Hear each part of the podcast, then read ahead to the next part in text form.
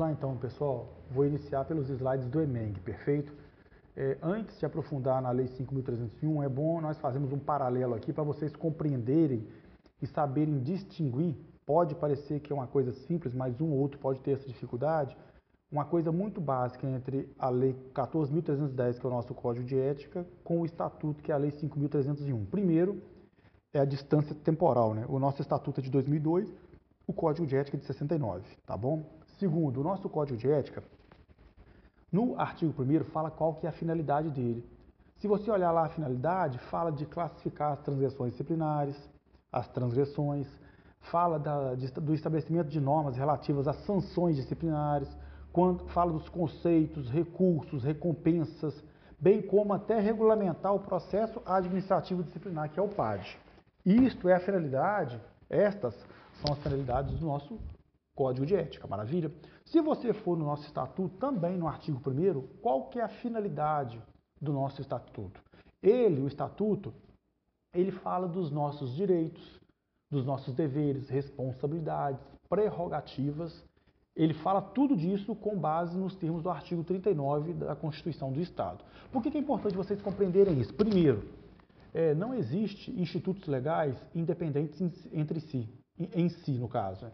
Os institutos eles se comunicam. Se eu acabei de falar agora que o nosso estatuto ele estabelece direitos, deveres, prerrogativas e responsabilidades, alguém, vai, alguém pode parar para perguntar assim, mas o nosso, estatuto, o nosso código de ética não tem nossos deveres também, não tem as nossas responsabilidades? Gente, claro que tem.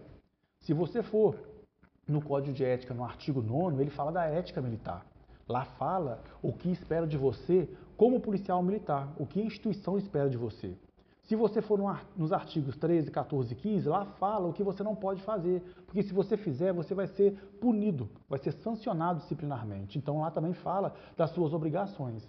Eu só estou fazendo esse link para vocês compreenderem como que é, uma coisa não exclui a outra. Ambas, tanto o Código de Ética quanto o Estatuto, se comunicam, se completam, tá joia?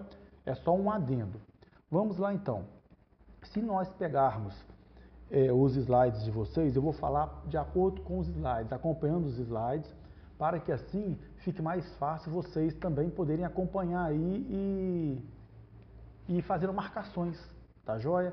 Eu sugiro que, à medida que for escutando o áudio de acordo com os slides, você vai olhando os slides, é muito melhor. Se você puder fazer uma leitura antes de escutar o áudio, vai ser melhor ainda, porque quando você escutar o áudio, acredito que ele vai clarear, tá bom? O slide número 2 da, da, o primeiro, no caso da, da unidade do EMENG, que começa no artigo 1 ele fala que, o que é o, a finalidade do nosso estatuto, que eu acabei de falar para vocês. No artigo 2 fala quem são os militares do Estado. Se vocês lembrarem e tiverem é, lido em algum momento o artigo 42 da Constituição do, do, do Constituição Federal, Constituição da República Federativa do Brasil, vocês vão ver que o nosso artigo 2 fala que são militares do Estado, do Estado é, os integrantes da Polícia Militar e do Corpo de Bombeiros Militar. Nada mais é essa descrição do que a simetria, aquele princípio da simetria, de replicar o que está na Constituição do Estado e principalmente na Constituição Federal de, de 88. No artigo 42 da Constituição Federal fala que os membros das polícias militares e corpos de bombeiros militares são instituições organizadas com base na hierarquia e na disciplina e são militares dos estados. Então, o nosso artigo 2 replica o que está na Constituição Federal e também na Constituição Estadual, perfeito? É, é uma coisa só para poder destacar para vocês. Na Constituição Estadual é o artigo 39. Se continuar, quando você vai no, no artigo 3 ele fala o seguinte, no decorrer de sua carreira, pode o militar encontrar-se na ativa, reserva e na situação de reformado. O que, que significa isso, gente? São três situações que nós podemos estar. Hoje, tanto vocês quanto eu estamos na situação da ativa. Quando atingirmos o tempo para irmos para a inatividade, nós vamos para a reserva. E depois que ultrapassa o tempo da reserva, nós vamos para a reforma. Aí alguém pode ficar com dúvida assim, mas o que é reserva e o que é reforma? Isso está no estatuto, entendeu? Mas eu vou dar um bizuzinho aqui, uma dica que eu achei muito legal, que eu utilizei e nunca mais esqueci. Eu fiz isso bem depois da minha escolinha. Foi quando eu aperfeiçoei o estudo. Lembra de um jogo de futebol? O time é composto por 11 jogadores e tem o pessoal que está na reserva. O que, que significa reserva? É aquele que está lá no banco que pode ser empregado. Tá joia? Então imagina assim, ó, o militar da reserva é aquele que não está na situação de ativa, de militar da ativa, mas ele pode ser chamado para atuar na ativa. Então, quando hoje nós completamos 60 anos, somos transferidos para a reserva. Até os 65 anos, permanecemos na reserva. Ultrapassou os 65 anos, nós saímos do banco de reserva, que eu utilizei lá na comparação com o futebol, e vamos para a arquibancada. O que, que significa isso? O militar vai se tornar reformado. Quando o militar ele entra na condição de reformado, ele saiu do banco da reserva e foi para a arquibancada. Ele não é mais chamado para o serviço da ativa.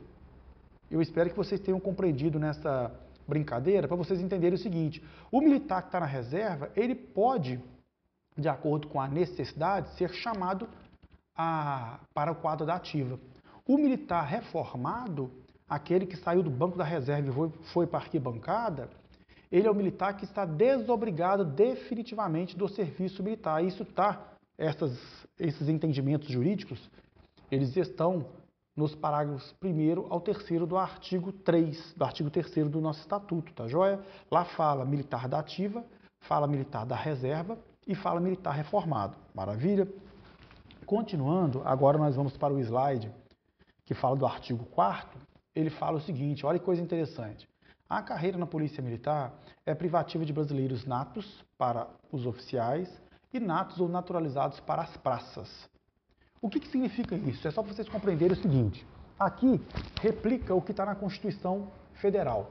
Para ser oficial das Forças Armadas tem que ser brasileiro nato. O que, que é o brasileiro nato? É aquele nascido no Brasil, aquele filho de brasileiro nascido no Brasil. Eu não vou me ater aqui, gente, a replicar o texto jurídico, o texto legal que está descrito na Constituição, Constituição Federal, não, tá? Eu vou procurar usar uma linguagem bem dinâmica para vocês.